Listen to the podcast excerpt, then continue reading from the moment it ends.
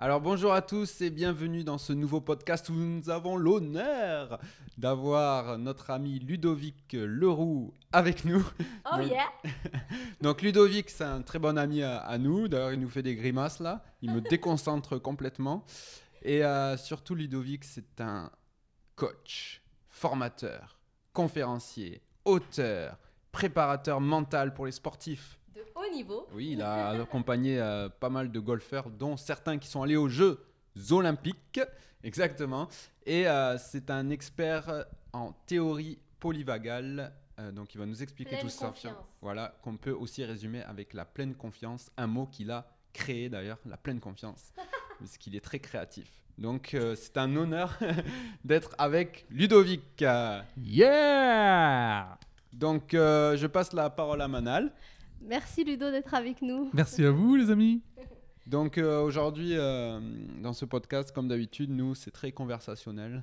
Donc c'est comme si, en fait, euh, bah, on finit un brunch d'ailleurs. Exactement. Et, euh, et on aime bien bah, discuter euh, de sujets euh, profonds. Et euh, parce que souvent, on a, on a tendance à avoir des conversations très superficielles avec les gens. Et quand on rencontre des, des gens comme toi et ta chérie, qu'on va avoir l'honneur d'avoir dans un prochain podcast, euh, on aime bien aller en profondeur dans des choses, aller découvrir les histoires des gens. euh, et c'est ce qu'on voulait découvrir avec toi aujourd'hui, parce que tu as une histoire assez atypique. Je dirais. Mais Je- dans laquelle je suis certaine que beaucoup vont se reconnaître. Donc euh, c'est pour ça Ah bah que... sûrement. Ah oui, c'est certain. Donc ça va faire... euh, Je pense que ça va aider beaucoup d'entre nous d'écouter ton histoire. Tant mieux. Donc euh, juste pour commencer, euh, est-ce que tu peux nous parler un peu de ton enfance Comment c'était quand tu étais petit Alors, quand j'étais petit, bah, déjà je suis pas très grand, donc j'ai. Voilà, les blagues, ça continue. C'est vrai qu'il est conférencier, auteur, formateur et tout ça, plus humoriste. donc euh, quand j'étais petit, euh, alors j'ai eu une enfance assez euh, particulière parce que j'étais très timide. D'accord, j'étais très timide, mais j'ai compris 40 ans après pourquoi j'étais timide. Donc ça, je pense qu'on le verra euh, au fur et à mesure. Certain. Et ça va aider notamment beaucoup les, les personnes qui sont timides, réservées Ouais. et qui le prennent comme quelque chose de négatif. Mm. Euh, parce qu'on a tendance à euh, se limiter, on a tendance à euh, faire un complexe d'infériorité, hein, on a tendance à avoir une société qui est euh, extravertie, où Ouais. euh, quand on s'exprime, quand on, quand on se montre, c'est quelque chose de, de super, Oui. et on oublie un peu les qualités bah, des, des introvertis, des timides qui, euh, qui peuvent apporter beaucoup de choses dans ce monde. Exact. Donc, donc moi j'étais un enfant très timide. À l'école, euh, je parlais pas. euh, j'ai fait du sport, je parlais pas. Et pourtant, euh, j'étais j'étais bon dans ce que je faisais. Je faisais du rugby. Oui, en plus, t'es Euh, drôle, c'est dommage, tu parlais pas. Bah oui, c'est pour ça que j'ai tout gardé pour aujourd'hui. Donc euh, tout sort euh, maintenant. Tout ça pour ce podcast aujourd'hui. hein. Ouais, je vais sortir toutes mes blagues aujourd'hui. et, euh, et en fait, j'ai eu une enfance oui, assez particulière parce que depuis tout petit, euh, je ressentais que au fond de moi, j'étais pas timide en fait. Mm. Mais qu'on m'avait donné un rôle de timide. Et, euh, et en fait, j'ai compris, comme je vous disais, 40 ans après, pourquoi on m'avait mis un peu euh, dans un coin, euh, à pas trop parler. Mm. Ça a arrangé tout le monde qu'on euh, qu'on me parle pas. Mm.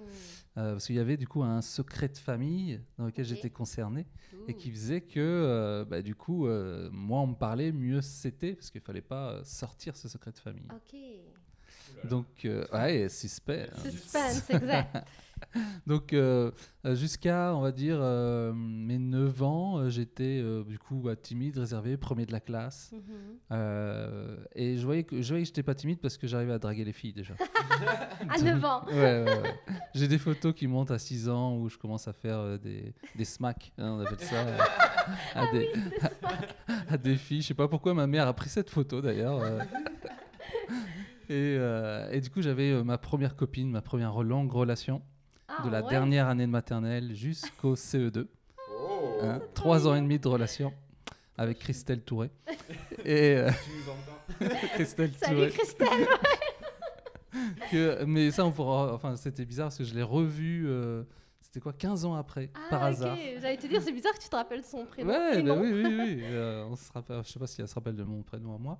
Mais, euh, et, euh, et en fait, ouais, jusqu'à mes, euh, jusqu'à mes 9 ans, j'étais premier de la classe. Ok. Donc euh, tout se passait bien et tout. Et puis euh, il y a eu un, euh, un événement dans ma famille Mhm. où le, le- mon père alors du coup qui était, enfin on verra après. hein, mais- mon, père à ce moment-là, euh, bah, nous a quittés. Voilà. En plus, il a, il a choisi de le faire en se suicidant. Donc, euh, et, et c'était. Oh, Alors, pas non plus. Non, non, mais bah, en plus, j'allais dire, alors c'est marrant, j'allais enchaîner comme ça. Non, c'est marrant parce que quand on est enfant, on arrive à tout capter en fait. Hmm.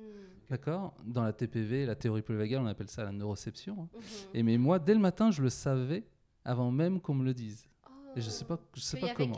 Ouais, il y avait quelque chose qui n'allait pas. Mhm. Et euh, du coup, à partir de là, j'ai été moins bon à l'école. Ouais. hein. J'ai un peu, euh, j'ai commencé le rugby aussi. Ok. C'est peut-être lié aussi. euh, J'ai voulu aller euh, faire autre chose. Et le rugby, ça m'a tout de suite passionné. J'ai retrouvé des, des potes, des entraîneurs qui, voilà, qui savaient aussi m'encadrer. Mhm.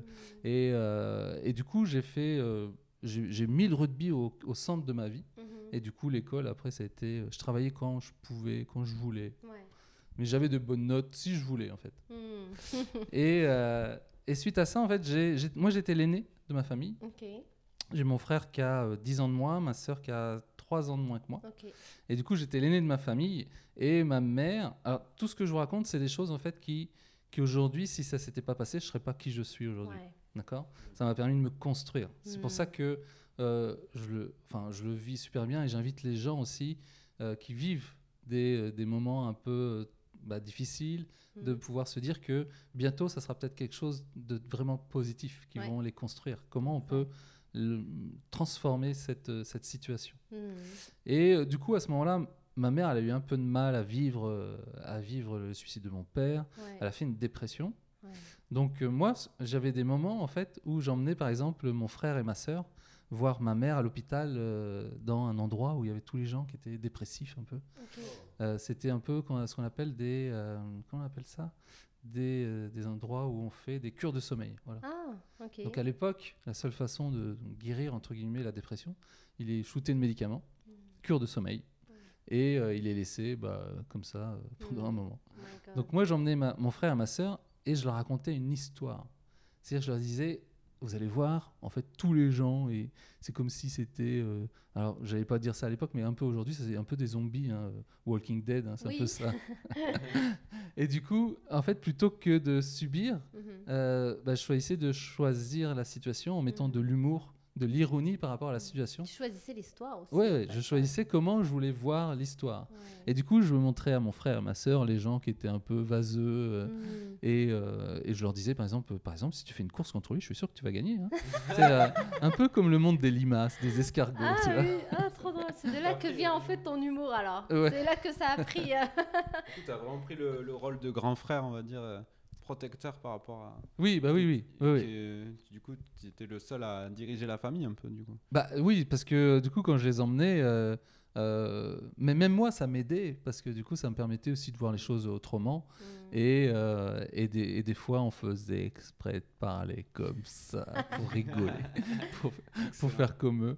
Et, euh, et, et du coup, la, la dépression a duré 2-3 ans quand même, Ok. hein, avec des Chez ta périodes. maman, euh, ça. ouais, ouais, ouais. Donc moi, j'ai été élevé par ma grand-mère à ce moment-là, mais, euh, mais elle était proche du stade de rugby, j'étais à fond dans le rugby, donc euh, ça m'allait très bien.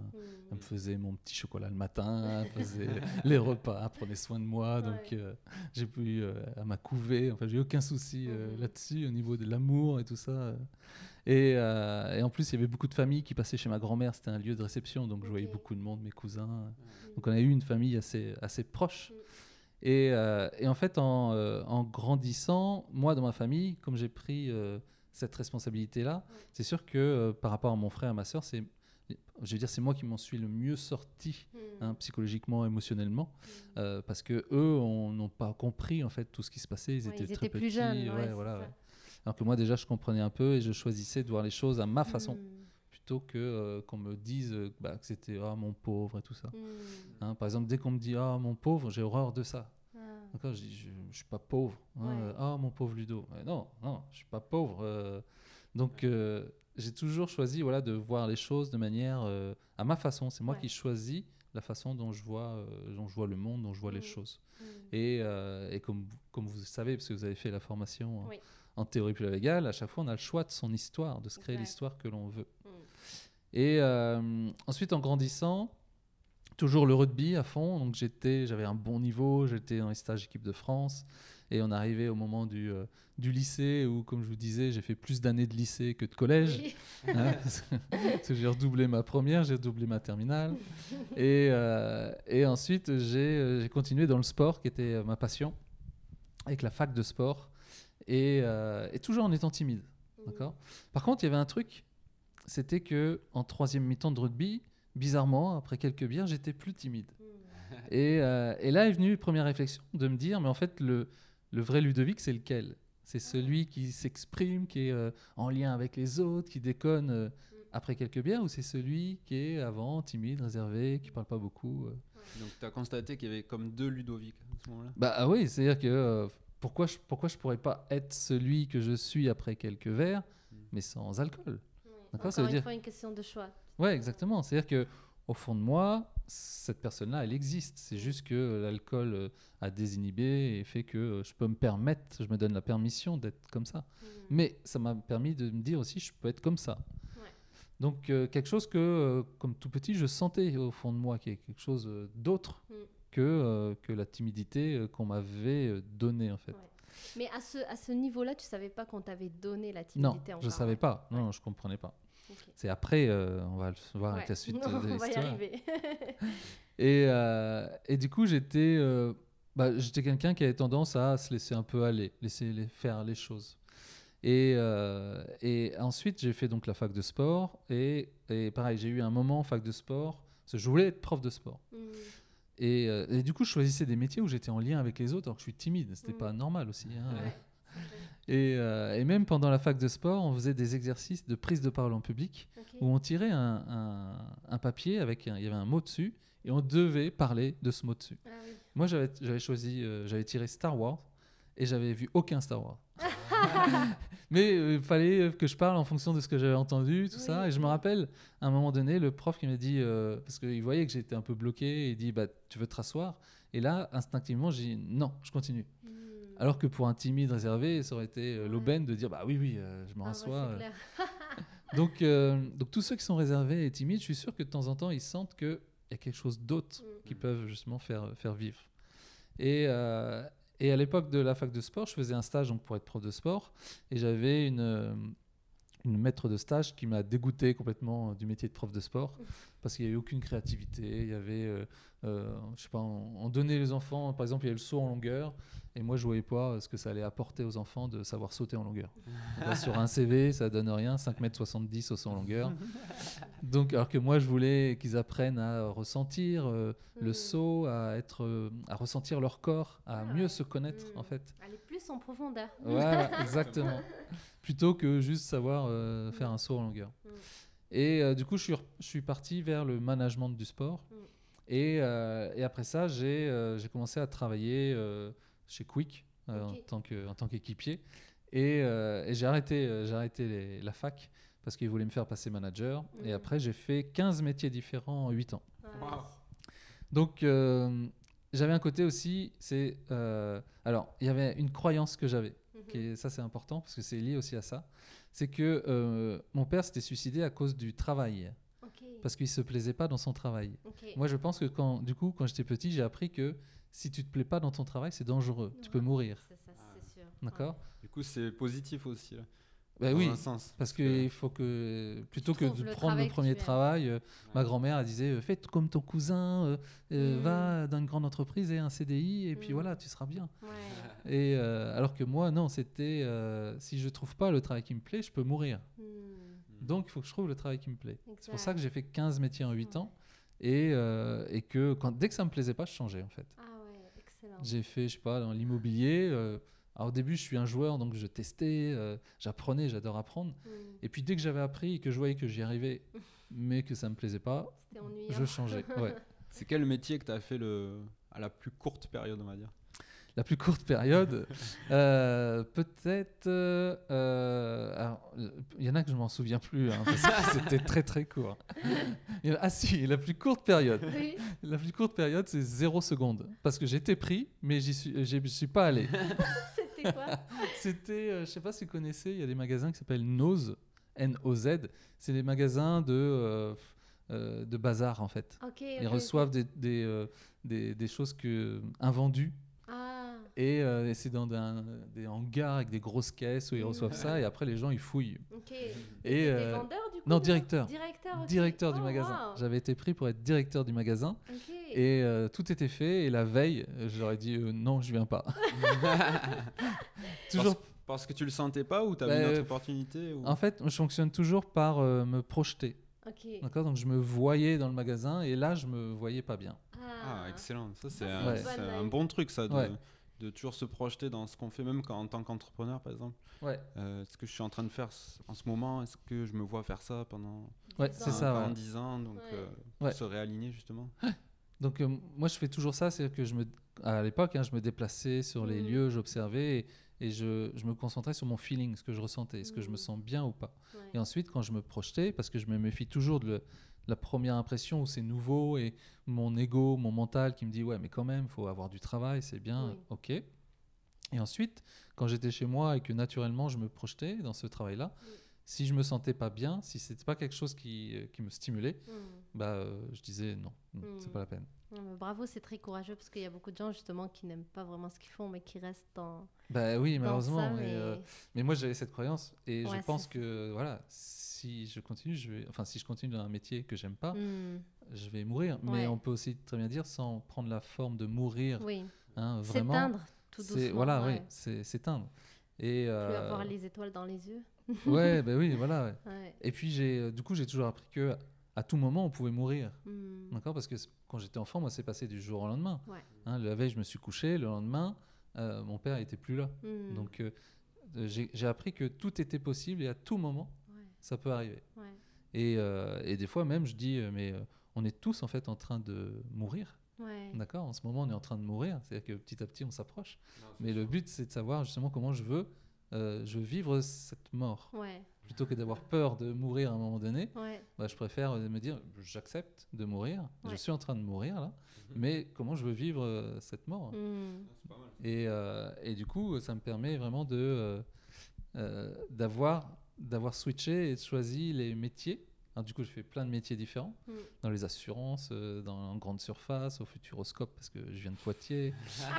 et, euh, et du coup, bah, j'ai connu plein de trucs et euh, et, et en fait, il y a des choses des fois qui me faisaient de la peine, c'était de partir en voyant des gens qui étaient malheureux et qui restaient Hmm. et qui Oh. sentaient qu'ils pouvaient pas avoir le choix. Voilà, c'est ce qu'on disait, ouais. Alors qu'on a le choix, en fait, c'est juste qu'on a peur des conséquences. Hmm. Hein, souvent, euh, les gens ils me disent bah, oui, mais tu- je peux pas quitter mon boulot. Si, mais tu as peur des conséquences. Ça. Donc on peut comprendre les conséquences derrière si j'ai une famille et tout ça. Ouais. Mais, euh, mais ça peut aussi se préparer mentalement de se dire à tout moment, peut-être que je, je serai dans un autre boulot. Mm.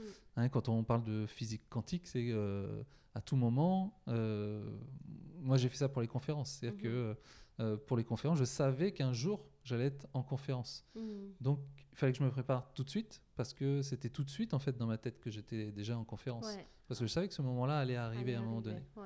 Et, euh, et inversement, si je suis malheureux dans un boulot Mhm. et que, et que je décide d'en sortir, je peux tout de suite prendre ce mindset de dire je suis dans un autre boulot parce que Mm. ça, ça va arriver à un moment donné. Ouais, Plutôt que de subir et dire et d'attendre que ça arrive. exact. T'as raison, ouais. C'est en mode action, on va dire. Plus Ouais. qu'en mode subi. Hmm. Ouais, toujours, euh, dès qu'il y a quelque chose qui va pas, je le subis, je choisis le temps que je le subis. Ouais. Ah oui, ouais. Et après, euh, je me donne pas d'autre choix que de changer d'état. Parce que Mm. ça sert à rien de le subir pendant, euh, pendant X temps. Une éternité, ouais, Ouais. exact. Donc euh, j'ai appris ça aussi avec des personnes comme euh, euh, en discutant avec plein de personnes qui sont mes mentors et, et, et ça je l'ai appris avec deux personnes.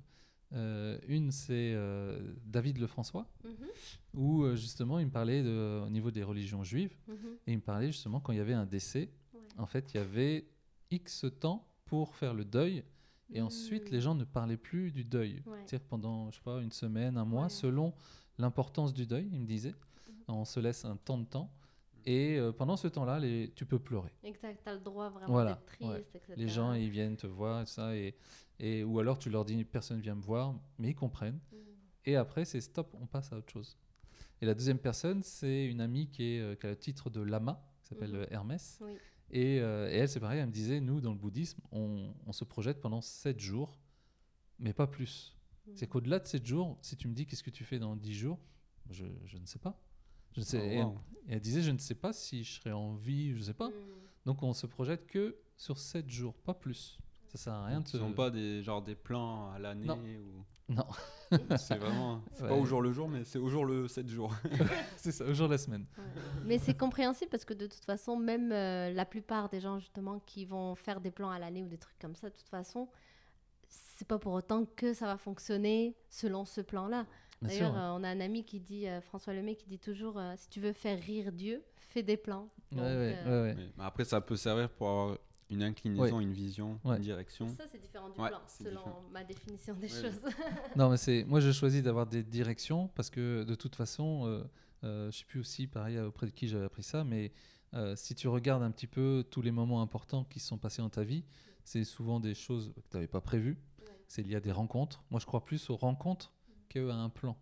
D'accord? Et du coup, une direction où dans cette direction, tu vas rencontrer des gens qui euh, justement qui peuvent t'aider, qui, euh, qui peuvent te faire grandir. Ouais. Et, euh, et, et si on revient dix ans euh, en arrière, euh, c'est sûr que j'avais aucune idée. Si on m'avait dit que je serais là en train de faire ça, faire ce que je fais, euh, non, j'avais aucune idée euh, que ça, ça, ça Ouais. serait ça. J'avais une direction, j'avais des envies. euh, j'avais, comme dit aussi euh, David, c'est j'avais des euh, pas des attentes, mais des préférences. Hmm. D'accord? C'est des choses que je préfère, mais j'ai pas d'attente.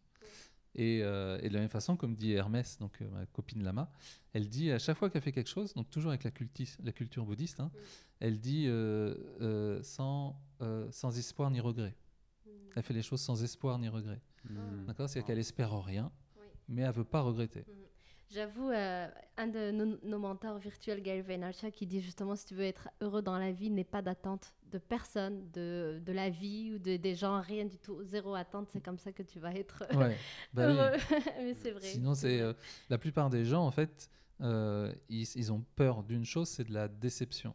Exactement. C'est souvent la déception qui revient. Donc Mhm. plus tu as d'attente, plus tu plus risques d'être déçu. d'être déçu. Exact. ouais. Alors que si tu n'as pas d'attente, que tu as une direction, tu sais pas ce qui va se passer et que tu acceptes surtout le fait que ça soit qu'il y ait beaucoup d'inconnus et le fait justement de, de pouvoir gérer ça, euh, bah, tu peux avancer parce que la plupart du temps, les gens n'arrivent pas à avancer parce qu'ils ont peur de l'inconnu Mhm, et ils se mettent des attentes. mhm, Donc ils veulent que euh, tout soit très clair avant d'avancer exact. plutôt que de se dire j'y vais, euh, l'inconnu ça fait partie de ma vie de toute façon et, euh, et j'ai pas d'attente particulière. ouais. j'ai des préférences. Mhm. On a tous des préférences, c'est Ouais. sûr. hein. Hein, si on fait une conférence, c'est sûr qu'on préfère peut-être avoir 1000 personnes qui viennent nous voir que 100. Ouais. Mais si je me mets des attentes à 1000 personnes et que je pars dans l'inconnu parce que je sais pas créer une conférence, Ouais, euh, je vais me mettre euh, la pression qui fait que... euh, exact. Alors que si j'y vais avec euh, tout ce que j'ai, et, et on verra bien, même avec plein d'erreurs que je fais, euh, ben, je suis sûr que je vais attirer du monde. Je suis sûr que je vais attirer du monde. Et, et si j'ai 100, 150 personnes, bah, je serais hyper content parce oui. que j'avais aucune idée de ce qui allait pouvoir se Ouais, passer. exact. Du coup, euh, pour revenir à tes 15 jobs, ça t'a permis d'expérimenter en fait, ce- le fait de savoir est-ce que je, je suis dans la bonne direction? Peut-être tu n'avais pas les mots à l'époque dessus, le fait de justement je le sens ou je le sens pas, Ouais. je continue, je continue. Cette Bah, période, peut-être ça, est-ce que ça t'a amené ça Bah, Cette sensibilité là Ouais, ça m'a permis en fait déjà de savoir ce que je voulais pas aussi, parce que je savais pas trop ce que je voulais à l'époque. Euh, ça m'a permis de savoir ce que je voulais pas, et puis euh, ça m'a permis de rencontrer plein d'environnements qui m'ont aussi permis de voir que je voulais être entrepreneur, Mhm. que je voulais travailler pour moi. Parce qu'il y avait, franchement, enfin je dis ça, c'est pas très gentil, hein, mais il y avait tellement de gens bêtes qui, qui, vou- qui, me, qui voulaient me faire faire des choses Ah oui. qui étaient pour moi bêtes, qui n'étaient pas Ah, logiques oui. que euh, je me dis je vais péter les plombs si je travaille comme ça. Je travaillais dans une grande surface Mhm. et euh, j'étais euh, j'étais chef de rayon, Mhm. donc j'étais cadre et j'avais pas d'horaire. Donc je de- c'était le nombre de jours qu'on travaillait. Par contre, il m'avait dit le matin, arrive tôt et pars tard pour l'exemplarité. Ouais. Donc, J'ai pas d'horaire, mais j'ai un horaire quand même. Ouais. Et, euh, donc le matin, j'avais de la chance. ouais, dans les grandes surfaces, il y a plein de rayons. Moi, j'étais dans le rayon où on arrivait le plus tard, à 7 heures. Que j'étais le rayon. 7 heures, euh, c'est plus tard. Oui, livres, DVD, euh, euh, tout ce, ce rayon-là. Parce que tous les rayons, euh, ce qu'on appelle de bouche, hein, c'est euh, la, la boucherie, les Mm. fruits et légumes, ils arrivaient Ouais. à 4-5 heures du matin. Mhm. Donc nous, on arrivait, euh, moi j'arrivais à 7 heures et, et j'avais 3 mois d'essai. Et le, le- mon premier jour en tant que manager, à 16h, je commence à faire mon sac. Et le chef de secteur, il vient me voir, il me dit Mais tu fais quoi, Ludovic? Je dis Bah, j'ai terminé, là, on a mis tout en place, j'ai donné les instructions à mon équipe, donc je pars. Mais non, non, il faut rester hein, jusqu'au bout, jusqu'à 19h, il faut rester. Je dis Bah, j'ai rien à faire, on verra ça. demain. euh. Ben non, non. Et euh, du coup, j'avais été voir les autres chefs de rayon et je leur dis Vous faites quoi, en fait, quand, euh, quand vous avez Quand tout vous fini? n'avez plus rien à faire. et ils me disent, bah, euh, et notamment avec les équipes, hein, plutôt que les laisser partir, euh, vous faites quoi? Il dit, bah, euh, on défait et on refait. Oh non. Non. Oh. Donc, euh, toi, des trucs comme ça où tu dis, mais c'est bête, j'ai Oh pas envie de perdre mon temps. Ah à bah faire oui. ça. Ah, c'est clair. Quand j'étais, euh. Quand j'étais chez, euh, chez Quick, c'est donc restauration rapide, Mhm. et il m'avait pareil donné une phrase euh, il faut occuper les employés pour éviter qu'ils réfléchissent. Oh my god Oh là là là là là là, quelle horreur Déjà que je détestais le salariat, là tu confirmes vraiment tout ce que je pense. Donc, oh, du coup, voilà. des- horrible. Mais des- clairement sur blanc comme Ah, bah oui, oui, oui. C'est-à-dire qu'un salarié qui n'est pas occupé, il réfléchit. Ouais, et donc il se rend compte que c'est de la coup, merde ce qu'il fait, donc il se casse. Après, c'est pas toutes les entreprises comme ça. Non, bien sûr, Mais c'est heureusement. quand même euh, un exemple de. Ouais, bien sûr. Oh là là. Et, euh, et du coup, bah oui, euh, des fois, il y avait euh, des périodes où on travaillait moins, bah fallait leur trouver à travailler des trucs. euh, et euh, J'avoue, c'est pas très intelligent. Non, c'est pas. Il y a aucune. Moi, j'adore tout ce qui est performance, efficacité avec le sport. Et là, il y avait aucune efficacité, aucune performance, et qu'on rendait pas les gens meilleurs. On les occupait et puis euh, voilà, ça per- on perdait du temps, quoi. Ça n'a aucun sens aussi. non, voilà, bien sûr, ça n'a pas de sens.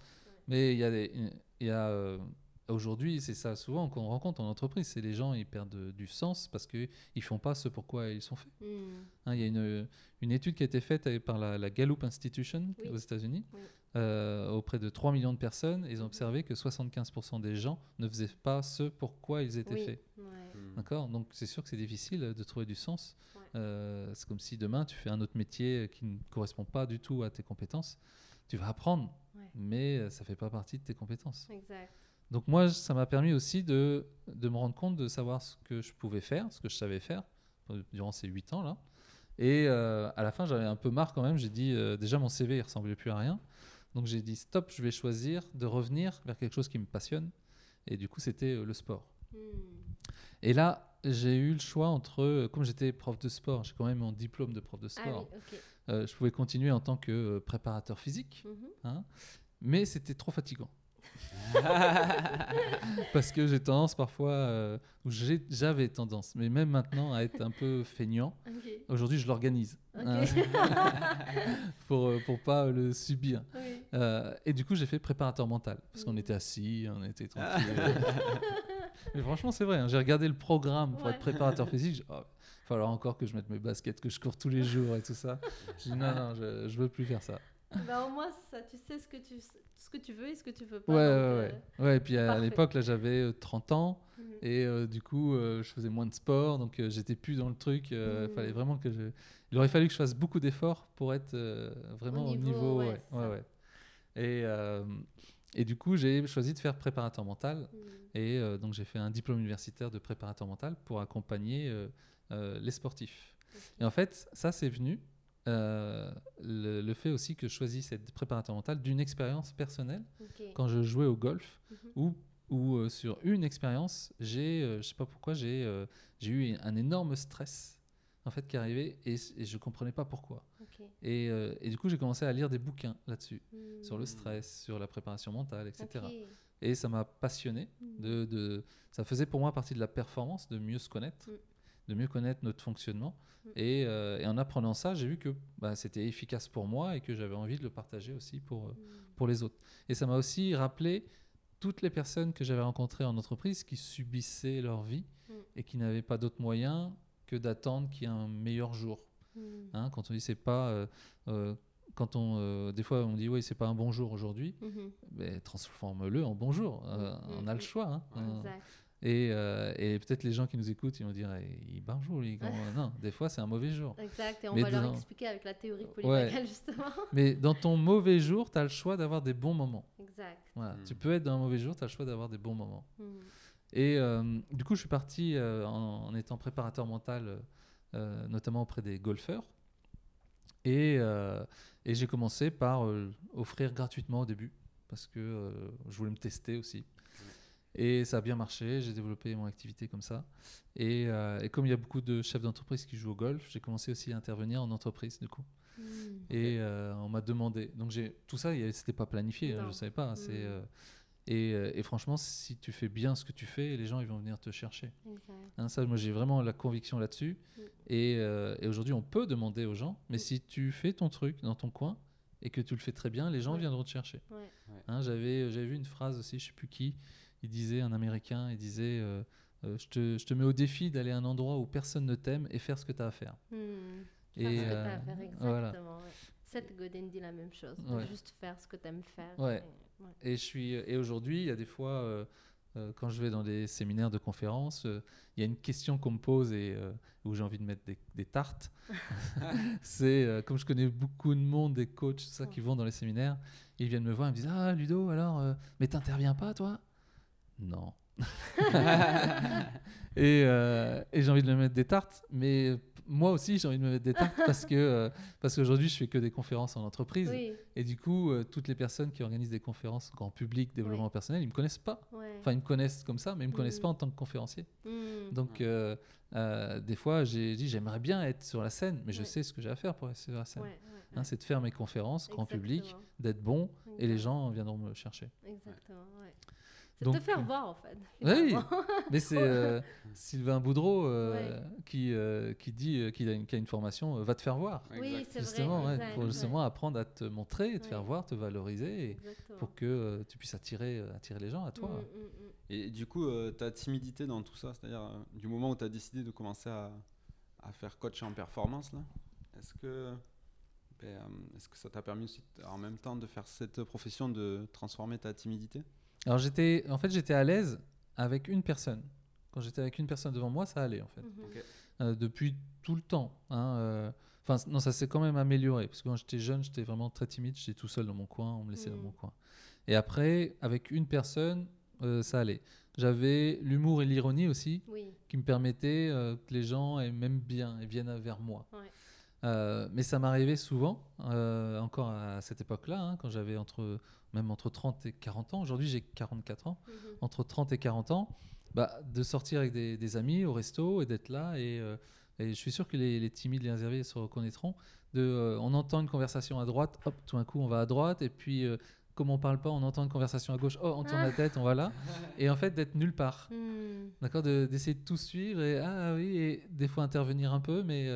et du coup, de se sentir isolé, seul, Mm. alors que tout le monde était en train de parler, Ouais. et comme si nous, on n'était pas intégrés. Dans, dans, dans la situation là. Mm. Donc du coup, à, cette époque-là, j'étais encore, euh, euh, encore euh, timide là-dessus, réservé.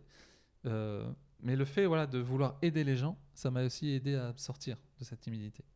Parce qu'en tant que préparateur mental, j'étais là, pas pour moi, j'étais là pour la personne. Mm. Donc j'étais plus centré sur moi, j'étais centré sur la personne qui était en face de moi. Mm. Ce qui me permettait voilà, de, de pouvoir communiquer, de pouvoir parler. Mm.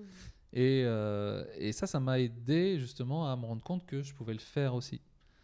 Maintenant, dès que, euh, dès que j'étais en groupe et qu'il fallait que je parle de moi, Ouais. là j'avais du mal parce que bah, la timidité revenait euh, tout de suite. Ouais. Mais coacher quelqu'un, aider quelqu'un, euh, moi je me mets de côté, on s'en fout. Je suis Mm. pas là pour moi, je suis là pour la personne. Et Mm. du coup, ça me permettait d'enlever euh, toute la timidité. timidité, Ok. ouais. Et, euh, et arrivé à mes 40 ans, il y a eu un nouveau basculement, on va dire, euh, dans ma vie. C'est que euh, euh, ma, mère a- ma mère, à cette époque-là, avait rencontré quelqu'un, euh, ça Mhm. faisait un petit moment. Ils, euh, ils étaient mariés. Et euh, lors d'un apéro, un petit peu arrosé, il commence à, à me dire Ben alors, ça te fait quoi de, Ça t'a fait quoi de. de attends, comment ça s'appelle Comment il disait? Ça t'a fait quoi de savoir que ton père, c'était pas ton vrai père? Oh, Euh. oh. Et, De et- quoi tu et parles oui, ouais, euh, je regardais derrière et c'est à moi que tu parles. Et, euh, et je dis, bah, c'est-à-dire, euh, bah oui, parce qu'ils ils t'ont dit que. euh, En plus, euh, il continue. bah oui, continue. Ah, que ton père, là, euh, il s'appelait Gérard. Euh, Gérard, Ok. c'était pas ton vrai père. Euh, c'est-à-dire, Oh, donc c'est à Et- 40 ans oui, à t'as 40 appris ans que j'ai appris en fait que que, ton mon, père, mon père. Alors oui, il y a Ah, une- Je pensais ton donc père la- n'était pas ton père. ouais, c'est la personne qui s'est suicidée quand Ouais, tu avais c'est ça, 9 ouais. ans, n'était c'est- pas mon vrai père en c'était pas fait. ton vrai père Ouais. finalement. Et, et euh, et ce que j'ai oublié de vous dire, c'est que c'est euh, pareil, je dis c'est marrant, mais parce que je le prends comme ça aujourd'hui. Oui, parce que de aujourd'hui, toute façon, ouais, euh, ça, tu souris, tu rigoles quand tu ben, bien ça, sûr, mais- parce que, euh, mais même, euh, mais même aujourd'hui, ce qui m'arrive, je sais que euh, dans 5 ans, dans 10 ans, j'en rigolerai et Mhm. j'avancerai. Ouais, c'est Et euh, mon père, enfin mon père du coup adoptif, parce qu'il m'a adopté, hein, Ouais, à 33 ans, il est euh, donc il s'est suicidé à 33 ans. ouais.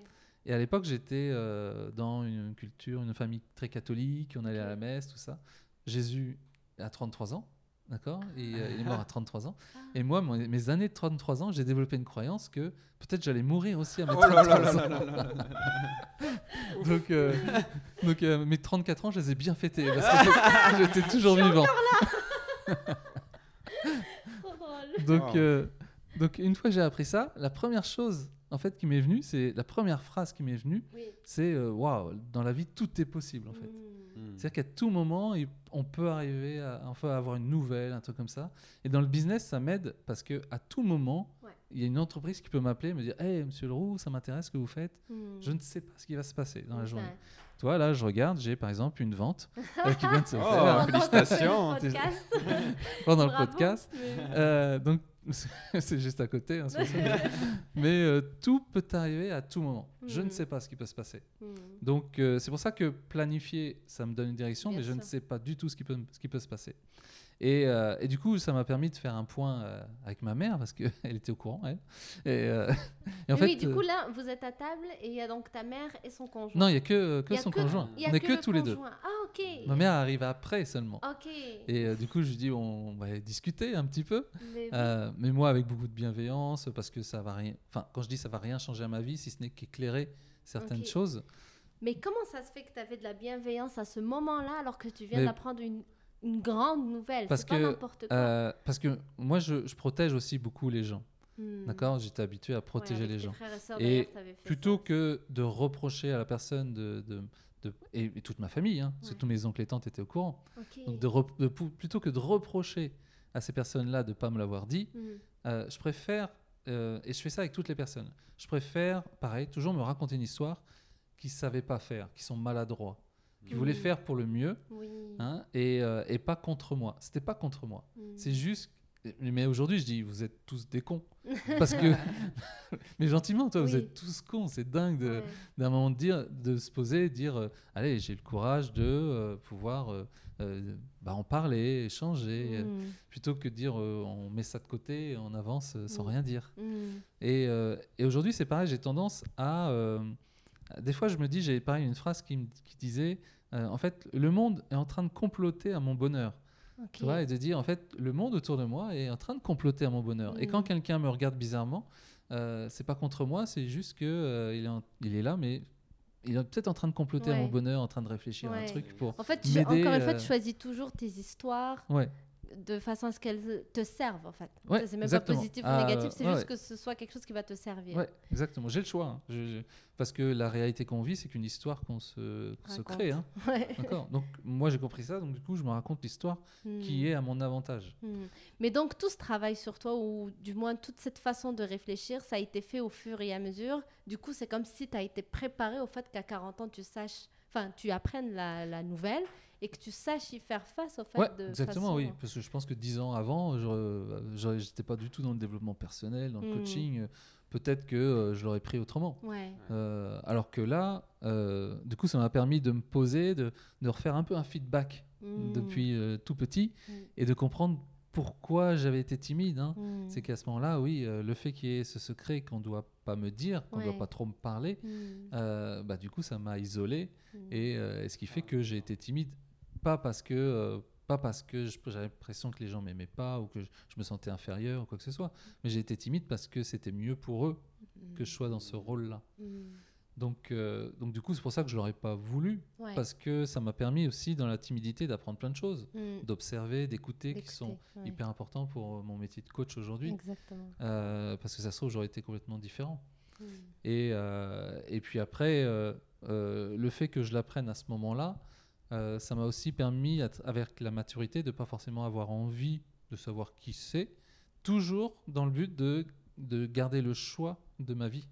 Hein, c'est comme je vous le disais, ça se trouve, c'est un petit gros chauve euh, qui perd ses cheveux et, euh, et de me dire, ça se trouve, j'ai ces gènes et euh, je vais devenir pareil. Alors qu'aujourd'hui, cette partie-là, choix. 50% de moi, je peux imaginer qui je veux être. Et j'ai le choix de choisir qui je veux être. Hmm, Donc toi, quand tu as appris la nouvelle, tu t'es dit ça. Tu t'es dit, ok, donc moi j'ai 50% que je ne connais pas, donc je vais choisir encore une Ouais. fois l'histoire J'ai dit, qui un, va me servir.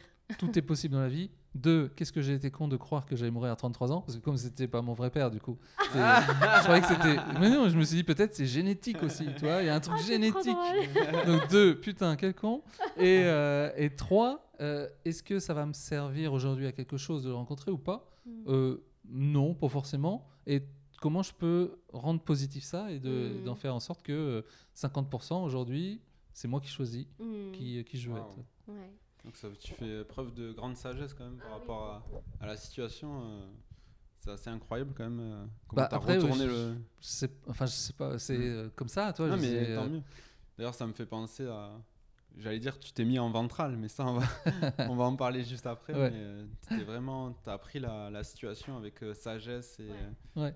Euh, et, euh, et pas du tout dans, dans l'ego, qu'on pourrait dire, où, où on s'attache à des trucs euh, extérieurs. Ouais, exactement, ouais. Donc, euh, j'ai, euh, comme j'ai été souvent seul, alors ça c'est un avantage aussi pour les timides, les réservés. Comme j'ai été souvent seul, j'ai passé beaucoup de temps avec moi-même. Hmm, Ok? Et là, pareil, j'ai le choix. en- Et du coup, je me, suis- je me connais bien en fait, parce que j'ai passé beaucoup de temps. Le plus de temps que j'ai passé, c'est avec moi-même. Il y a des gens qui aiment pas être tout seul, Hmm, mais le meilleur moyen de bien se connaître, c'est passer du temps avec soi, de Mm. s'écouter aussi, Oui. euh, de voir le monde, d'observer le monde, Mm. et de le voir plutôt comme un monde qui est en, des fois en souffrance, en difficulté, où les gens sont en mode automatique, ils subissent un peu leur vie. Mm. Et, euh, et quand on est timide et qu'on regarde ça, Mm. euh, ça nous permet aussi de se dire, déjà moi, d'en prendre conscience, de, de le faire autrement, Mm. et ensuite comment je peux les aider aussi Ouais. à avoir cette conscience-là Mm. et, et transformer toutes les situations euh, négatives en, en positif. hein, euh. ça ne veut pas dire qu'on va vers euh, de la psychologie positive où tout est positif. C'est Non, pas vrai. ouais, c'est hein, ça. euh, moi, il y a plein de trucs qui, qui m'emmerdent dans la vie. Et, euh, Hmm, mais par contre, je sais que pour les régler, il faut que je me mette dans un état positif. hmm, exactement. D'ailleurs, tu parles euh, depuis le début de beaucoup de, de que tu ne subis pas.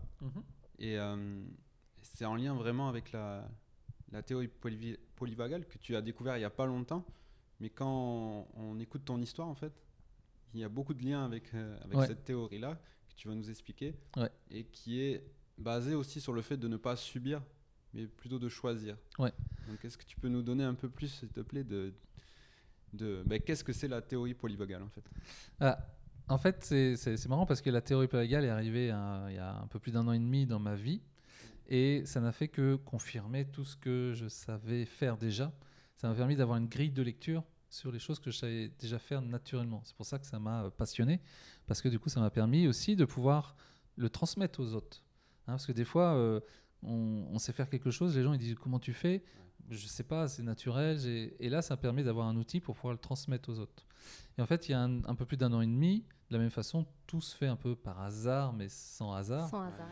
Et euh, j'ai un copain euh, qui, est, qui est ostéo, qui a un centre de formation d'ostéo, et qui, euh, qui envoie, euh, il, a fait une formation de coach, hein, et, il envoie à, tout son cycle de coaching, dont moi je faisais partie, parce que j'étais je faisais partie des formateurs, euh, bah, justement cette nouvelle comme quoi il y a une thérapeute américaine qui s'appelle Deborah Dana, qui vient en France pour enseigner la théorie polyvagale sur le système nerveux, etc. Il met une présentation. Et sur l'ensemble de son cycle, qui était à peu près une, je sais pas, 30 à 40 personnes, il n'y a que moi qui dis Oh, là, il y a quelque chose, euh, je vais y aller. Hmm, Et euh, j'ai pas trop hésité. ouais. hein, je me suis, j'ai été voir sur internet ce qu'il y avait, tout était en anglais, parce qu'il n'y a rien en, en français En pour le moment. ouais. Et euh, j'y suis allé, on était une, 40, et sur les 40, il y avait 39 ostéos et un coach. Mhm. Et euh, la formation durait trois jours. Donc, euh, elle était, euh, il y aurait, il y avait une traductrice qui était là. Et en fait, la théorie polyvagale que moi j'ai rajoutée après pleine confiance, c'est le moyen aussi de, euh, de, savoir- de prendre le contrôle de son système nerveux, qui est son système de survie. Donc, notre système de survie, c'est inconscient et c'est surtout tout ce qui intervient au moment où, justement, euh, il y a une situation qui peut être de danger.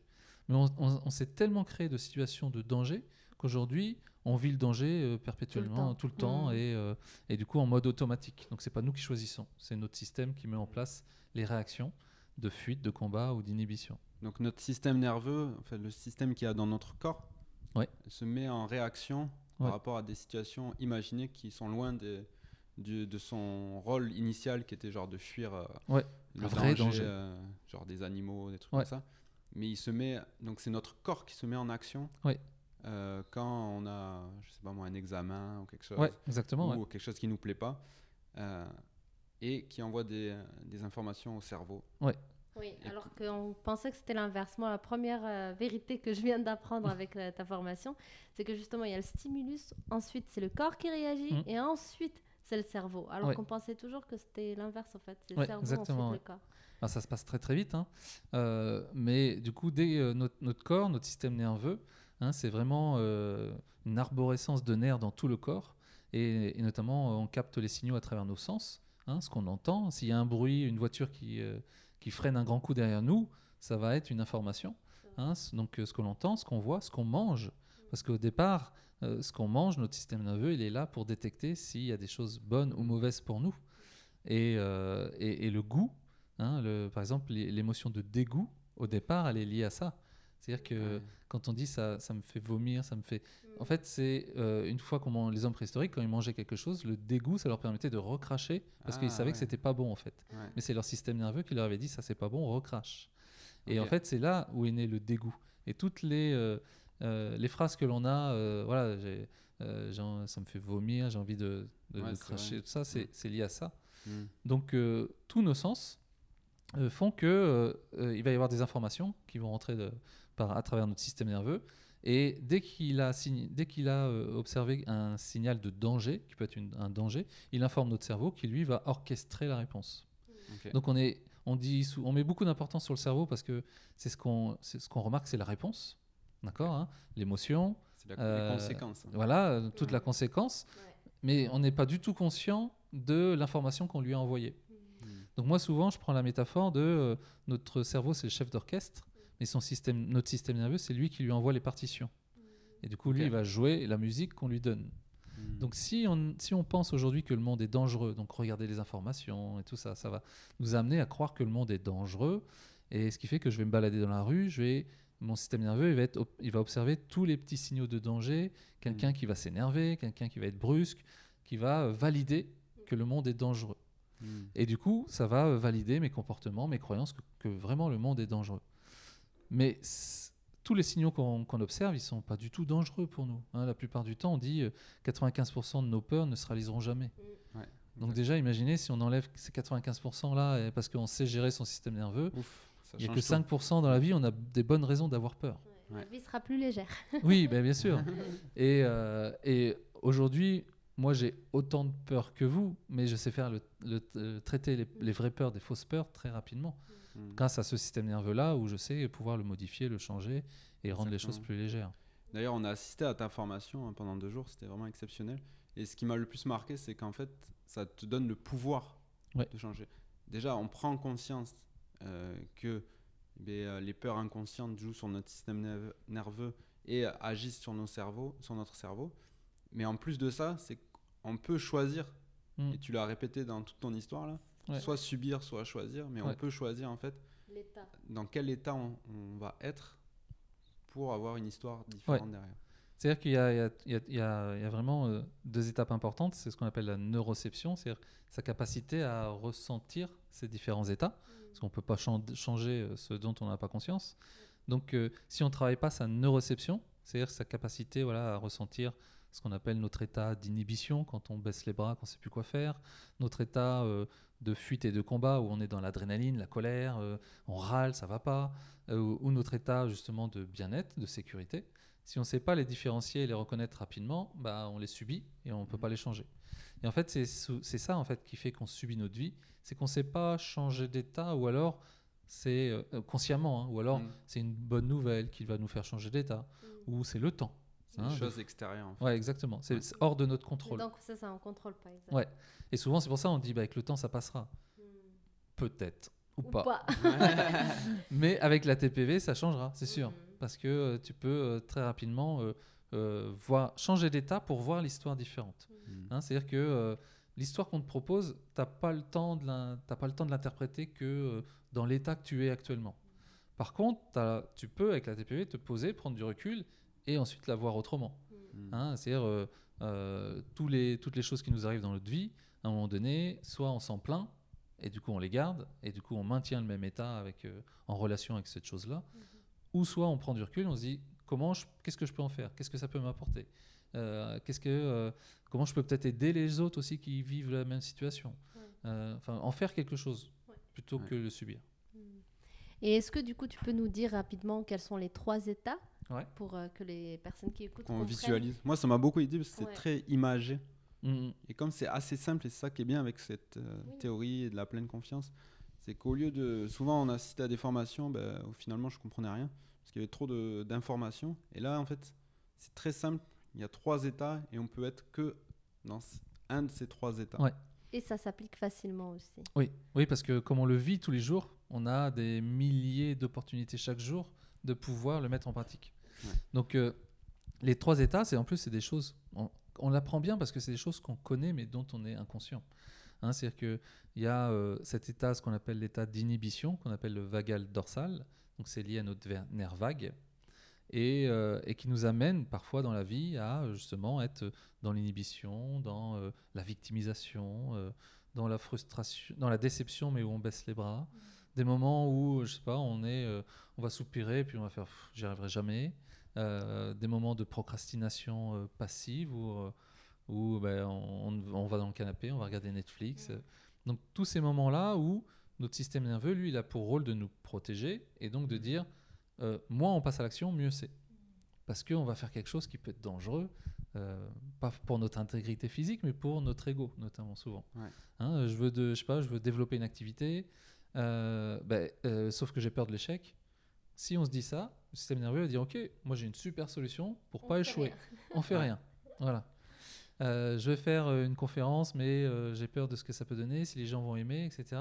Ok, pas de souci, on a une réponse qui est de rien faire. Ouais. Donc elle est complètement normale, elle est là pour nous protéger, mais elle n'est pas forcément euh, adaptée à la situation par rapport à ce qu'on veut. Hein, combien il y a de personnes qui, euh, que moi je vois, Ah, j'aimerais bien faire ci, et notamment des phrases comme ça, hein. j'aimerais bien, j'aimerais bien. Mais c'est pas une liste au Père Noël, euh, la vie. c'est, euh, D'accord C'est euh, euh, tu me dis ce que tu veux, tu me dis pourquoi tu as peur, on va travailler tes peurs et on va surtout te mettre dans le bon état pour pouvoir avancer. Euh, donc ça c'est le premier état où on laisse tomber, on- à un moment donné, du coup on, on lâche. Deuxième état c'est ce qu'on appelle le système sympathique, donc notre état sympathique qui est avec des réactions de fuite ou de combat. Donc quand on le subit, on, on va faire preuve de volonté. D'accord On va être dans euh, euh, je vais y arriver et puis on fait preuve de force. Quand on le subit ça ou quand on le choisit? Quand on le subit en fait, Ok, Ouais. parfait. mais comme on le subit, à un moment donné, euh, c'est comme si on était en résistance. D'accord? C'est c'est des moments où je dois le faire, mais c'est dur, quoi. Mm. Mais, et du coup, je le subis parce que je, je sais peut-être pas aller chercher de l'aide ou des choses comme ça. Hmm, D'accord? Donc ça, chercher de l'aide, ça sera le troisième état. Donc là, quand je le subis comme ça, bah, je vais soit euh, être agressif, Hmm, d'accord? Je peux être agressif envers les autres, Oui. parce que c'est comme si c'était de leur faute aussi. Donc ça m'énerve. Agressif envers moi-même, je vais râler, je vais m'en prendre à moi. hmm, Euh, je suis nul, je sers à rien. ouais. Donc par rapport à, à l'état d'avant, là, le vagal dorsal, Mhm, là on est dans l'agressivité. Ouais. Donc on est dans de l'énergie, on dépense de l'énergie. hmm. Ou on peut être dans la fuite, où on va se donner des excuses. Bah oui, mais c'est normal qu'il n'y arrive pas parce qu'il y a ceci. Ou Hmm, hmm. ouais, non, mais c'est pas le bon moment. Euh, c'est pas le bon moment. Il n'y a pas de bon moment. Non. D'accord C'est euh, le bon. Souvent on dit le bon moment, c'est maintenant. Exact.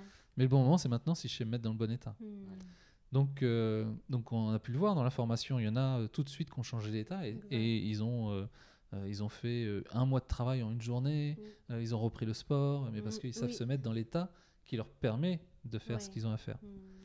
Et donc ça, c'est le deuxième état où on dépense de l'énergie, mais on n'est pas forcément très efficace. C'est pour répondre à des obstacles, à des Hmm. peurs. Et on est Ouais. dans la résistance. Et on est dans la résistance. Mm. Et à un moment donné, quand on résiste plus, du coup, on passe en vagal dorsal, Hmm, parce que du coup, on lâche prise. hmm. Et le premier état, euh, qui est l'autre, le vagal ventral, où là, on est en lien et en sécurité. Hmm. C'est-à-dire qu'on a tous eu des moments où, euh, notamment au début du projet, où ah, j'ai une super idée, je vais faire ci, je vais faire ça, Oui. et, Ouais. Ah oui. et on le voit, et on est complètement en lien avec soi, avec ses valeurs. Et puis petit à petit, on peut passer en sympathique parce qu'on se dit ouais, mais ça se trouve les gens vont pas aimer ou ça va pas marcher Ou on se force. ou on se force malgré avec tout. soi, se juger, Voilà, ouais, ouais. ouais.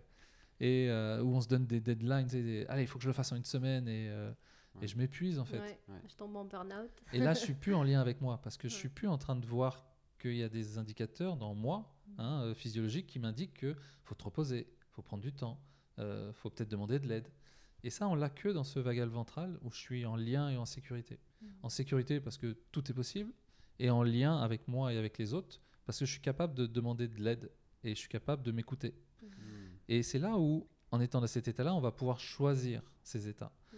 C'est-à-dire qu'en étant dans cet état-là, si je me dis, il faut que je demande de l'aide, mais ça va me demander du courage, et ben là, je vais avoir besoin du sympathique, de l'énergie, Mm. pour dire, allez, j'y vais, et je fonce. Ouais.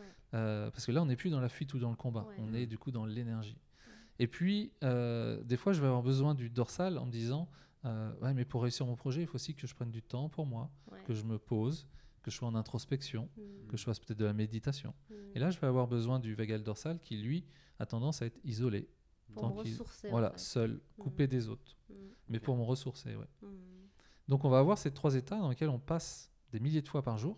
Hein, parce que euh, suffit qu'on entende une sirène de pompier, Ouais. on ne se ressent pas, mais on va changer d'état. En fait. Ouais. Exactement. D'accord on va, on va se dire, ah, ça dans notre tête, à fond la caisse, ça va être, euh, Ah, ça se trouve, il y a un accident, il y a ceci, il y a cela. Et, et on passe en sympathique, et puis dès que la sirène est partie, hop, on repasse en ventral, parce qu'on est bien, on est chez soi. euh.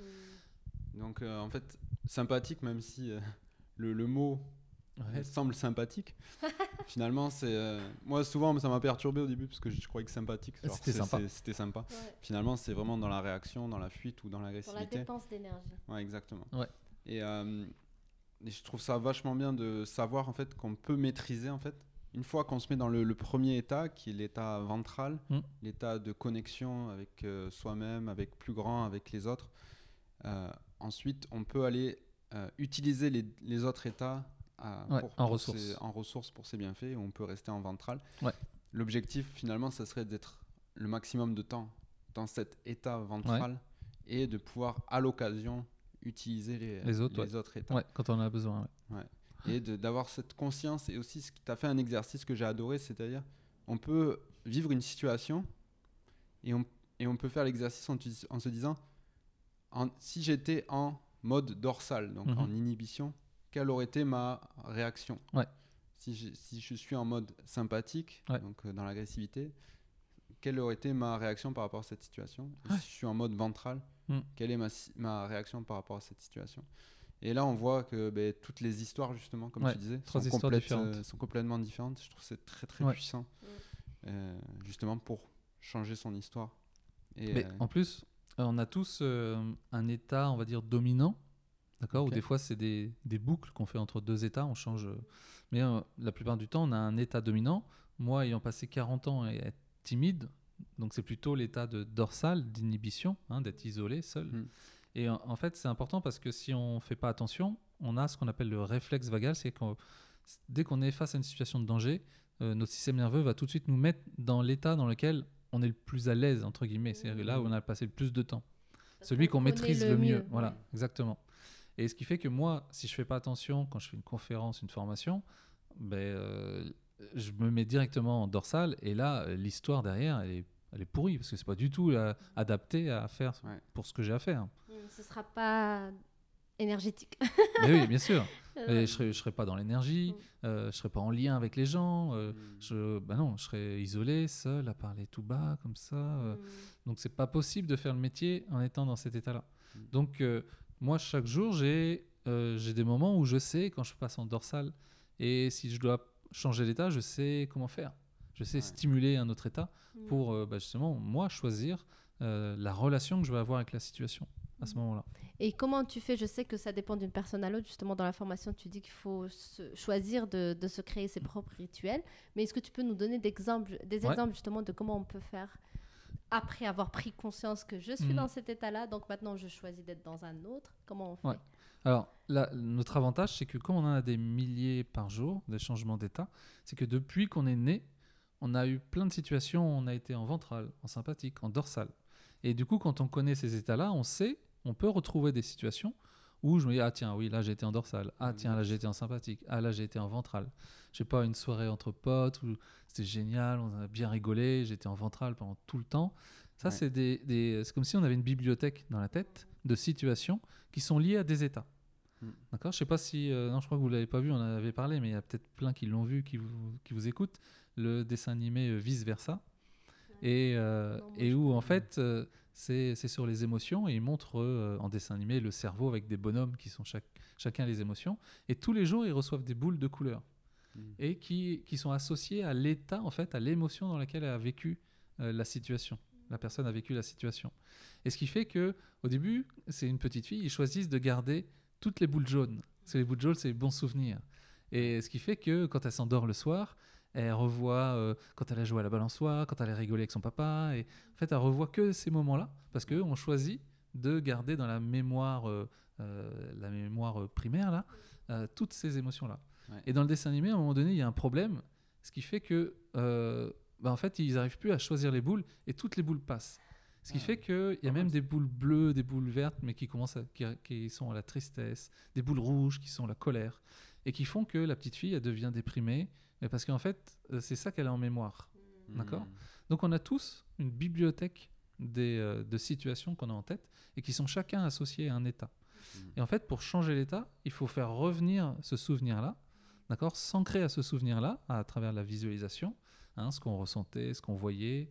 Et, euh, et du coup, à ce moment-là, comme le cerveau ne fait pas la différence entre le réel et l'imaginaire, lui, il va nous remettre dans cet état-là. Mm. Et le but, c'est de le faire le plus régulièrement possible pour justement nous réancrer à l'état dans lequel on veut être. Exact. Par exemple, moi, j'ai ce qu'on appelle des ressources, hein, des ressources internes. On peut avoir des ressources externes aussi. Mm. C'est-à-dire que pour changer d'état, on le fait naturellement. On va sortir, on va aller voir un copain. On va, on- enfin voilà, on va faire, on va regarder un truc qui est drôle. euh, On Mm. va aller faire du sport. On le fait naturellement, mais parce qu'on en ressent le besoin, mais on le fait sans, pas consciemment. Sans savoir pourquoi. Ouais. Et, et du coup, moi, j'ai par exemple, si je dois me mettre en sympathique, mais choisi, je vais me mettre, je- comme je vais reprendre le- mon souvenir avant un match de rugby. Et, euh, et tout de suite, je vais ressentir l'état. Voilà. Mm. Euh, si je veux me mettre euh, en dorsale, ça je sais le faire, j'ai passé du temps en dorsale, Ouais. euh, je vais reprendre un bon moment de dorsale où j'étais seul, isolé, devant un beau paysage, tranquille, où je pourrais profiter de moi. Et, euh, et du coup, ça va me remettre dans cet état-là. Et si je veux me mettre en ventrale, bah, c'est pareil, je vais retrouver un, un bon souvenir euh, pour me mettre euh, en ventrale. Et plutôt que de laisser faire euh, justement mon système nerveux et mon cerveau toute la journée, bah, ça, je le fais régulièrement. Voilà, régulièrement, régulièrement dans la journée, c'est moi qui, qui réadapte l'état dans lequel je veux être. C'est-à-dire que je vais, euh, ce qu'on appelle, m'auto-réguler dans mon système nerveux. Mm. hein. et du coup, euh, euh, pouvez vous servir, bah voilà, on reprend la sirène d'alarme, euh, enfin la sirène des, des pompiers qui Ouais. passe.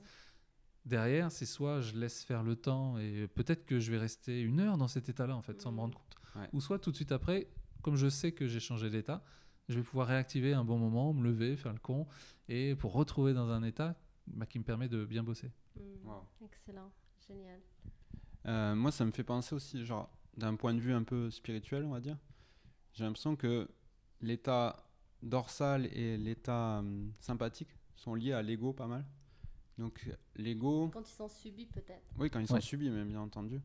Donc, l'ego nous envoie des informations soit de danger, enfin, souvent de danger, et qui vont nous mettre. Mais du coup, c'est corporel dans le corps Mhm. et c'est pas lié au, au cerveau tout de suite. C'est d'abord dans le corps, en mode genre sympathique ou dorsal, donc euh, énervé ou inhibé. Ouais. Alors que l'état ventral, c'est plus, on va dire, le ben, hors ego. Mhm. C'est-à-dire qu'on est connecté, on a des bonnes idées, on, voilà, Ouais. on Ouais, est dans c'est la vrai que, euh. C'est vrai que euh, par rapport à notre, notre fonctionnement, euh, notre système nerveux, notre cerveau, son rôle, c'est pas de nous rendre heureux. D'accord Son rôle, c'est de nous protéger. Donc, Ouais. euh, des fois, on a tendance justement à euh, chercher à être heureux, alors que euh, il faut savoir d'abord se protéger pour ensuite choisir ses états et, euh, et, euh, et être heureux ensuite, parce qu'on est en sécurité. Ouais. Hein, c'est difficile d'être heureux quand je suis en insécurité Ouais. Et euh, que j'ai l'impression que tout le monde m'en veut, l'impression que je suis nul. Et comment je peux être heureux alors que je suis en insécurité Mm. Et du coup, cette insécurité qui est liée donc avec euh, deux réactions différentes, le sympathique ou le vagal dorsal, euh, du coup, c'est pour nous protéger. Et, euh, et bien sûr que ça va être nous protéger par rapport à plein de situations qui sont liées à notre ego. Parce qu'on n'est pas en danger de mort. hein, on va Mm. pas mourir. Ouais. Hein, au moment de l'hom- de l'homme préhistorique, bah, bien sûr que s'il y avait un mammouth qui lui courait derrière, valait mieux qu'il utilise le sympathique fuyant, hein, Mm. parce que le sympathique agressif, il n'aurait pas trop gagné.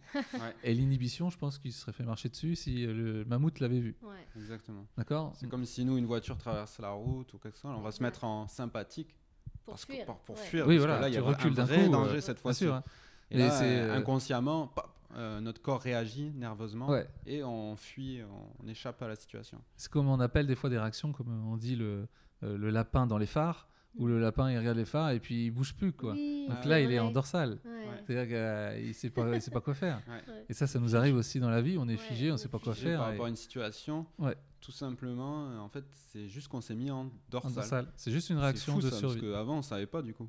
Ouais. Je fige là, j'ai peur, je fige. Ouais. Je sais que j'ai peur, mais j'avais pas conscience du coup que je suis Que dans un, état, et que Oui, je peux c'est le juste un état, qui ouais. peut être changé. En France, il y a eu, euh, il y a eu euh, pas une polémique, mais il y a- en fait, il y a eu une personne qui a été poursuivie pour non-assistance à personne en danger, parce qu'il y a eu une agression dans le métro et cette personne-là, elle n'a pas bougé. Hmm. Et elle a été poursuivie pour non-assistance à personne en danger. En fait, elle a figé la personne, elle, en a eu dorsale. peur elle-même. Ouais, c'est Voilà. ça. Et, euh, et du coup, euh, moi, je vais poursuivre les juges pour euh, non-compréhension des êtres humains. C'est clair, mais c'est clairement ça. Parce que du coup, moi, ça m'est arrivé plusieurs fois hein, de, de me retrouver dans une situation où il y avait, je sais pas, euh, des personnes qui, qui allaient se battre ou des trucs comme ça, et, Exact. et on ne sait pas quoi faire. Ouais. Et c'est juste un état. hein. Ouais. Euh, Il y en a qui vont dire t'es pas courageux et tout ça. Non. Ben oui, non. c'est c'est juste un état, C'est t'es- comme ça que ton système c'est ton nerveux a, a réflexe réagi. vagal. Exact, ouais. D'accord Donc tu peux apprendre à changer. Euh, et, euh, et du coup, euh, on peut changer justement en, en apprenant euh, comment, euh, je sais pas, euh, comment se battre ou comment se défendre, en apprenant les premiers secours, des choses comme ça, qui vont être des ressources, qui font que quand ça va arriver, on va peut-être être figé, mais seulement 5 secondes, et hop, on va agir. Mm. Parce que notre premier réflexe, ça va être d'être figé, mais après, notre cerveau va dire est-ce qu'on a euh, des ressources? Oui, on a des ressources. Ah, c'est bon, on y va. Mais s'il n'y en a pas de ressources, on n'y va pas. Du coup, c'est très euh, déculpabilisant Ouais. ce que tu es en train de dire. Ouais, C'est- ouais. c'est- C'est bon parce que on va sûrement se reprocher de temps en temps, genre de pas faire avancer un projet, Ouais. de faire- et on va se culpabiliser pour beaucoup de choses. Ouais. Mais maintenant qu'on sait que c'est lié à un état, donc à un état physique finalement, qu'on peut le changer, qu'on a la maîtrise de le changer, mais que voilà, c'était pas notre faute, on le, on le savait même pas que c'était lié à notre état. Du coup, c'est très déculpabilisant pour ce qui s'est passé dans le passé ou qui peut arriver de temps en temps. On peut se dire, ben, et c'est là que l'analyse est, est très Ouais. euh, puissante, c'est de dire ah mais en fait finalement là, je suis en dorsale finalement là, donc je suis inhibé ou je suis énervé parce que je suis en mode sympathique. Donc euh, Ouais, tout fait. Ça permet de prendre du recul. Hein, je vous avais dit dans l'information, c'est c'est un état, c'est pas mon identité. Exact. Hein, je répété plein de fois, c'est- mais vous pouvez le répéter tous les jours. hein. Moi, je Mm. me le répète tous les jours. hein. C'est un état, c'est pas mon identité. Ouais. Et à ce moment-là, je prends du recul parce que euh, euh, bah, parce que c'est juste que je sais pas faire autrement Hmm. et que euh, et qu'au-delà de ma conscience de ce que je vais faire, mon inconscient qui est beaucoup plus fort, lui a choisi cette réaction pour me protéger. Et, et du coup, c'est à moi de lui apprendre ce que je veux comme réaction par rapport à cette situation, soit en traitant mes peurs, soit euh, en, en changeant d'état parce que bah, en fait euh, ça, ça, ça fait rien quoi. Je, je risque pas grand chose. Hein, donc euh, donc c'est important d'a- d'avoir cette conscience là parce que euh, en plus toi la culpabilité ça fait partie du vagal dorsal. Ouais. Tu n'auras pas de culpabilité quand tu es en, en ventral, tu auras de la compassion, Hmm. d'accord? Pour toi. Les Et pour les autres. et pour les autres. Ouais. Parce que tu seras en lien avec toi, tu ne seras pas contre toi. La culpabilité, Mm. ça va être contre. Et, et en fait, chaque état a ses émotions, ses pensées, ses croyances. Ce qui fait que quand tu changes d'état, tu changes tout ça. Hmm. Et il vaut mieux avoir de la compassion pour soi que de la culpabilité. Et, euh, et c'est pour ça qu'il faut apprendre à changer d'état et d'en être conscient. Mhm. Mais du coup, franchement, j'espère que l'avocat de la personne qui a été poursuivie, il va faire des recherches et savoir qu'en Voilà, effet, il y a la théorie polyvagale qui peut sauver leur dossier. Il va peut-être écouter le podcast et hop, euh, sauver euh, son client. Du coup, euh, ben, c'est très très puissant. Merci beaucoup, euh, Ludo, pour tout ce que tu as partagé. Là. Du coup, où est-ce qu'on peut retrouver plus d'informations sur la théorie polyvagale Parce que nous, on a eu la chance d'assister à un séminaire de deux jours Ouais. qui nous a beaucoup transformés. Bah, C'était ta formation en fait, Ouais. parce que tu formes des coachs Ouais. pour que eux aussi puissent, puissent aider leurs euh, clients Ouais. avec cette théorie polyvagale, pleine confiance. s'appliquer à tellement de domaines. Ben, tout le monde devrait Ouais. savoir ça finalement. C'est Bah, dès que dès qu'on est en relation avec quelque chose, euh, de toute façon, euh, ça s'applique. hein. Et puis de toute façon, ça s'applique tout le temps puisqu'on le vit tout le temps. Hein, je l'ai fait, je suis intervenu en entreprise, pareil pour, leur- pour les managers, pour qu'ils sachent changer d'état. Euh, je suis intervenu auprès euh, de personnes, pareil avec leurs clients, pour changer d'état et pas, et pas que les clients subissent euh, mon état. Non, mais c'est clair. De toute façon, même avec euh, genre son conjoint, sa Ouais, conjointe, exactement, ouais. avec sa famille. Les enfants. Et même avec soi-même, sa relation avec Ouais, soi-même. Faire avancer un projet. Tout, ça s'applique partout. Ouais, ouais, ouais. Finalement, c'est.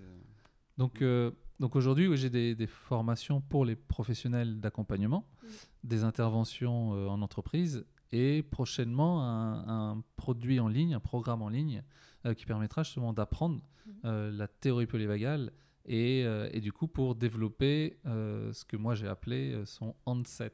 Hmm. Hein. Son handset, c'est quoi? C'est, vous connaissez sûrement le mindset. Oui. Le handset, bah, comme tout est en anglais, syst- système nerveux autonome en anglais, c'est euh, Autonomic Nervous System. Oui. Et du coup, c'est l'état de mon système nerveux. Mm. Et du coup, durant ce produit, on va apprendre justement à reconnaître ces états, à pouvoir les changer, à avoir, parce qu'on n'en a pas trop parlé, mais à avoir de l'influence sur les autres. Oui.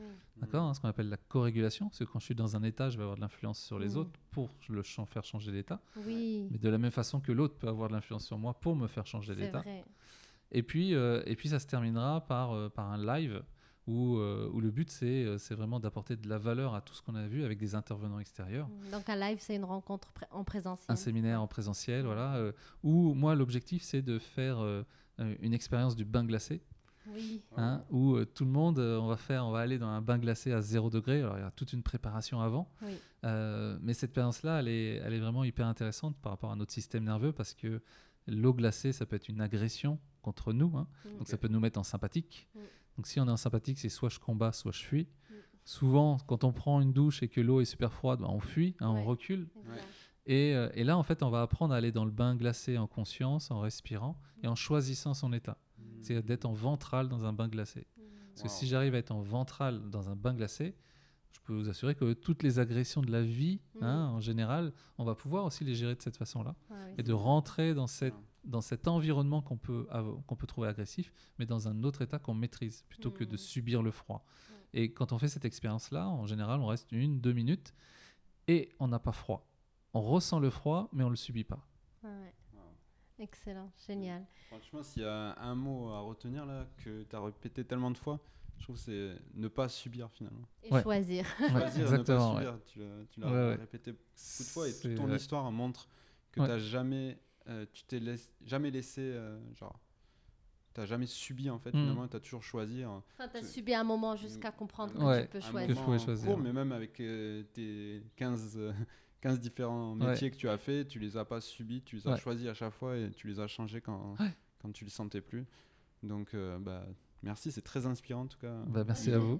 Moi aussi, je te remercie parce que dans tout ton parcours, ce que j'ai retenu aussi, c'est, euh, en plus de tout ce que Robin a dit, et je suis d'accord avec ça, euh, c'est en fait à montrer l'avantage des timides finalement. Et que c'est pas une Mhm. maladie. Oui, parce que souvent, justement, on dit Oh, le pauvre, il est timide. Oh, les pauvres, ils sont Ouais. introvertis. Donc, on valorise, comme tu as dit, euh, l'extraversion. Ouais.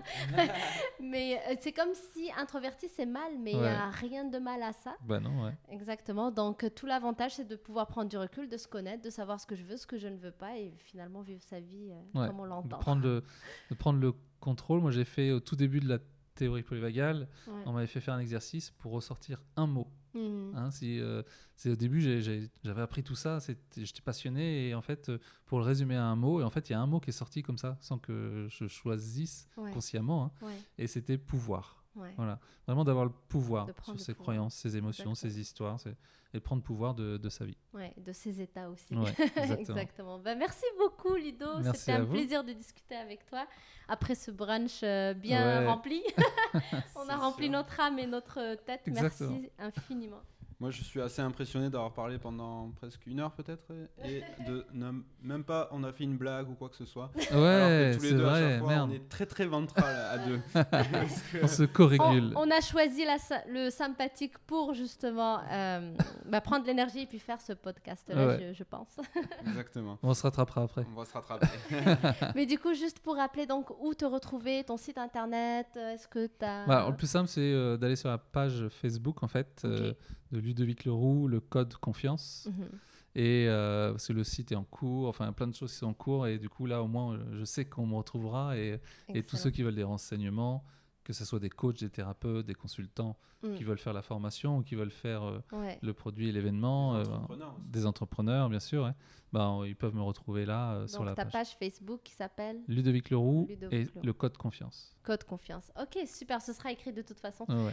Euh, donc, euh, merci infiniment encore une Merci fois. à vous. Merci à vous tous qui écoutez ce podcast. Donc, si vous êtes encore là en train de nous écouter, donc merci infiniment. Et puis, euh, donc, euh, on va vous laisser. Et juste si vous avez aimé, peut-être laisser des. Comment on dit dans le. Des Dans le- étoiles, je pense. Ouais, des étoiles. Donc, euh, Plein d'étoiles. mettez-vous en ventre à l'avant. mettez-vous dans un bon état avant de nous noter. À partir de maintenant, à chaque fois que vous allez écouter un podcast, il va, il va falloir vous mettre en ventral. Exactement. Surtout nos podcasts. Exactement. donc, merci à tous. Et puis, on vous retrouve lors d'un prochain podcast. Ciao, ciao. Bye bye.